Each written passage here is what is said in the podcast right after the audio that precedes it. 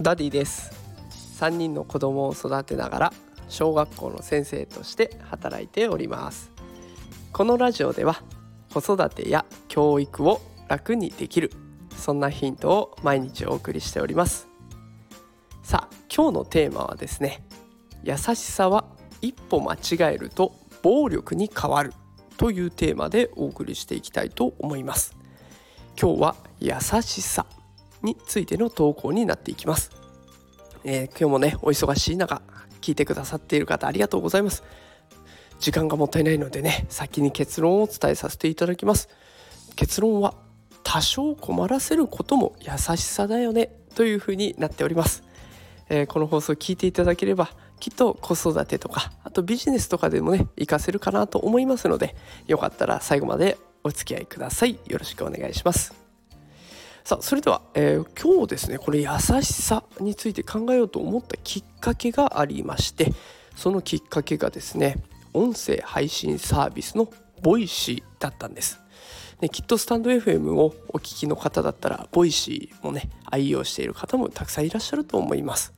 でこの Voicy の中でお笑いコンビのキングコングの西野昭弘さんがこんなテーマの話をされていたんですね。やたらと横文字を使いたがる NFT 界隈の人 というテーマで 放送されておりました。でこれざっくりとまとめると NFT 関連の人は難しい言葉を使いすぎているよと。であれじゃあ新しいお客さんを獲得できないよということを言ってるんですね。で西野さんが何でこんなことを言ったかっていうと西野さん自身の活動の方針が一人も置いてけぼりにしないと。いうものだったんです。だからこういった発言が出たんだろうなと思います。確かに NFT を使われる NFT で使われる用語を知っていないとね NFT を買うこともできないすごい難しい世界なので優しく言わないと買えないよなっていうところも分かります、ね、NFT 触ってるとミントとかトランスファーとかローンチとかいろんな言葉が出てくるので、えー、そういった言葉のね説明とかも必要になってくるかなと思います。でもう一人、えー、 Voicy を聞いてて面白いなと思った方がいらっしゃいます。鳥居さんという方ですね鳥居博文さん。えー、この人の放送のテーマが NFT の楽しさを使える伝える時に横文字を使わないことが本当の優しさなのかというテーマで話をされていました。ね、あの西野さんに対してこう自分の考えはこうだよっていうふうに数人の配信者の方いらっしゃったんですけれどもその中でもね鳥居さんの配信すごく刺さりました。難しいものを簡単に説明すると新規参入した後に困るんじゃないかっていうことをまずおっしゃっていたんですね。でその後に簡単に説明されることになれると世界の複雑さを理解できなくなるんじゃないかと。だから NFT に関わる時のハードルをあえて上げておくことも必要なんじゃないかなというお話をされていました。難しいことがあれば自分で調べさせるっていうのも優しさなんだよっていうことを教えてくれたんですね。確かに NFT 買った時のことを思い出すと私もねわからないからいろいろ調べましたメタマスクとか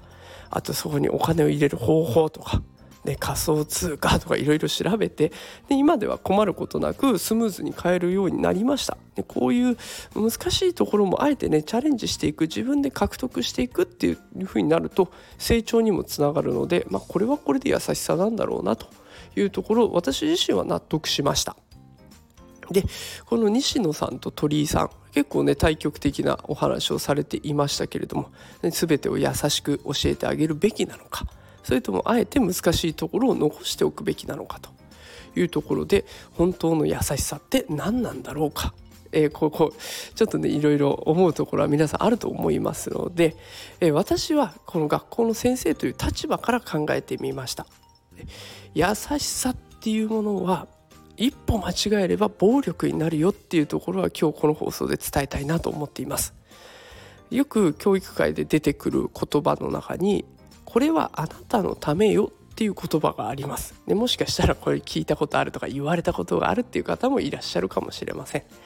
あなたのためにあえて厳しくしているんだからねという意味が込められていますが中にはその子の力に合ってない無理難題を教えているそんなケースもあります。例えば発達障害を抱えている子。でその子の特性もありますからどうしたって苦手なことがあるんです。それなのに強制的にみんなと同じことをさせようとする。これをやっちゃうとただの暴力になりますよね。文字を書くことがどうしてもできない子はいるんです。でその子に綺麗に書きなさいって言われたってそれはできないことなんだから。じゃあ代わりにタブレットで書けるようになっておいてね。タブレットのタイピングができるようになっておいてね。読むことはできるようになっておいてねって別の方法を教えてあげる。そこで導いてあげないといけないんですよね。で優しくすりすぎるっていうのも、まあ、それはそれで成長阻害になってしまうんだろうなという話をこれからしていきます。優しくしようと思うあまりね何でもかんでも手取り足取り教えるってそんな先生もいてくれるんです。でただそれだと鳥居さんが言ってたように自分で物事を考えられなくなっちゃうでそんな子が増えてきてしまうっていうことも心配です最近では何かできないことがあると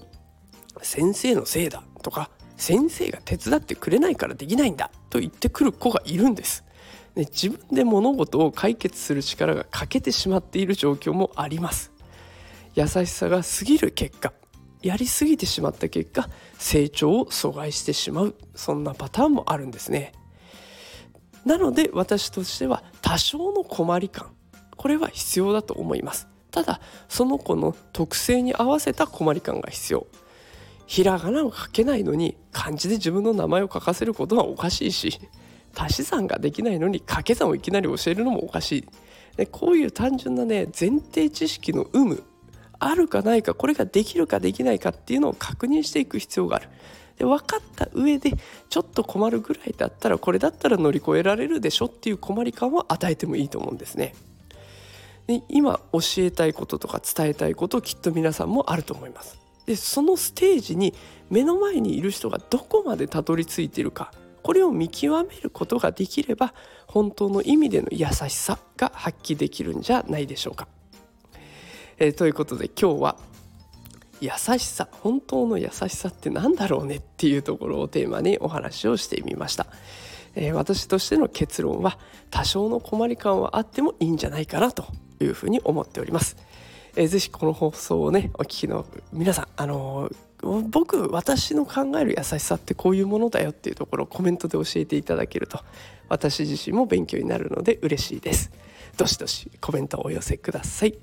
えそれでは今日も最後まで聞いてくださってありがとうございました。また明日も夕方5時配信したいと思います。それでは明日も会いましょう。それではさようなら。